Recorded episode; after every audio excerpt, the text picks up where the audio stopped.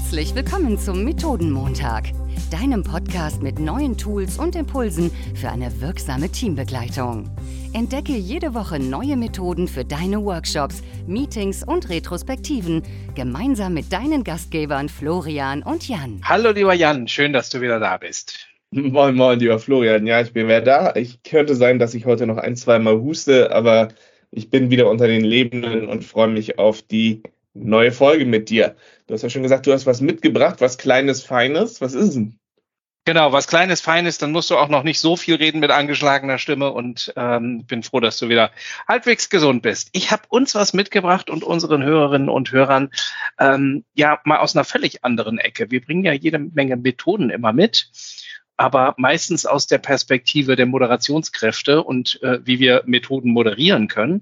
Ich habe heute mal was mitgebracht für die Teilnahme an Meetings, sowohl für oh. Moderationskräfte als auch für Leute, die in der Runde sitzen. Und zwar geht es darum, vernünftig und sinnvoll und so, dass man was davon hat, Notizen zu machen. Wäre das was für dich? Oh, auf jeden Fall. Da triffst du ja bei mir einen Schmerz. Dann leg los. Ein, einen kleinen Schmerz. Ja, Notizen, das ist ja so eine Sache. Ne? Also wenn man in, in Meetings sitzt, da gibt's äh, meistens so drei verschiedene Typen. Die einen sagen, ich kann mir eh alles behalten, ich brauche mir gar nichts niederzuschreiben. Die anderen sagen, ich muss jedes Wort mitschreiben und unbedingt quasi stenomäßig das gesamte Meeting, den gesamten Workshop irgendwie mitschreiben. Und dann gibt's die, die irgendwo dazwischen sind, die sagen, naja, ich versuche genau die wichtigen Dinge zu filtern, die ich mir merken muss und die schreibe ich mir auf. Und alles auf seine Art führt hin und wieder gerne dazu, dass wir dann doch nicht im passenden Moment die Dinge oh ja. zur Hand haben, die wir brauchen. Du kennst es, ja? Ja. Ähm, und da bin ich jetzt kürzlich bei einer YouTube-Session, ich gucke abends manchmal so äh, nette YouTube-Videos, wo Methoden erzählt werden oder Dinge aus der Arbeitswelt. Und da ist mir eine Dame begegnet, die hat die sogenannte Quadrantenmethode fürs äh, für Meeting-Notizen mitgebracht. Hast du von der schon mal was gehört? Nee, noch nie. Und du triffst da auch hm. etwas, was mich ja selber sehr beschäftigt. Deswegen hammer raus. Sehr gut. Sie ist total simpel ähm, und dennoch genial. Also Quadranten können wir ja erstellen, indem wir einfach zwei Striche auf dem Blatt Papier machen, nämlich indem wir einfach ne einen senkrecht und einen quer. Schon haben wir unseren Zettel. Wobei nimmst du mich mit, ja? Ja, genau. So habe ich hier unseren Zettel ähm, in vier Felder unterteilt. Und jetzt nutzen wir diese vier Quadranten für unsere Notizen und zwar indem wir für jeden Quadranten eine bestimmte Funktion haben, weil nicht alles, was in einem Meeting untergeschrieben werden kann oder was wir uns notieren können, ist ja alles das Gleiche. Die vier mhm. Quadranten stehen einmal oben links quasi für allgemeine Notizen, für Wichtiges, was ich behalten möchte. Das können Dinge sein, die erarbeitet worden sind, Erkenntnisse, die ich gehabt habe, ähm, wichtige Fakten, die erzählt worden sind oder, oder, oder. Das ist so ein bisschen das Klassikerfeld für, für Meeting-Notizen, würde ich sagen. Daneben, oben rechts, schreibst du dir alle Fragen hin, die dir aufkommen während des Meetings. Also Fragen, die ihr gemeinsam im Meeting beantworten möchtet oder auch die im Nachhinein noch äh, mhm. zu beantworten oder zu lösen wären. Aber alles, was an Fragen aufkommt, kommt oben rechts in den Quadranten, weil das ist ja was völlig mhm. anderes als eine Erkenntnis, die ich habe quasi. Mhm. Und das, was sich die meisten noch aufschreiben, ist natürlich am Ende von, von Meetings, von Workshops, wer macht was bis wann. Dafür haben wir die unteren beiden Felder. Und zwar unten links erstmal für eigene To-Dos. Das heißt, ich schreibe mir in das Feld in den Quadranten unten links, was habe ich mir denn als Hausaufgaben mitgenommen?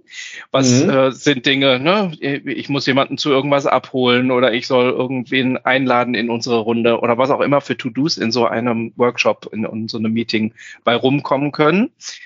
Und unten rechts in den Quadranten, da kommen dann To-Dos für andere. Also was hat das Team übernommen? Wer kümmert sich um, ne, ich, bestenfalls nimmt ja jeder aus der Runde und jede irgendwie ein bisschen was mit. Und äh, um da einmal die Übersicht drauf zu haben, weil es kommt ja im Nachhinein immer mal wieder so eine Frage auf, wer kümmert sich denn eigentlich um das? Wir wollten mhm. doch XY Bescheid sagen, wer hat mhm. das denn eigentlich mitgenommen? Und ja, wenn ich mir meinen Workshop-Zettel, meine Workshop-Notizen so aufteile, dann habe ich eine ziemlich gute Methode, um alles strukturiert mir aufzuschreiben und aber auch, um wiederzufinden, was ich nach dem Meeting brauche. Wäre das was für dich zum Ausprobieren? Ja, ich würde gerade, also oben stehen auf jeden Fall inhaltliche Themen, das heißt die Erkenntnisse und die Fragen. Ganz genau. Und unten steht dann die Action-Items, die sich daraus entwickeln. Richtig? Ganz genau.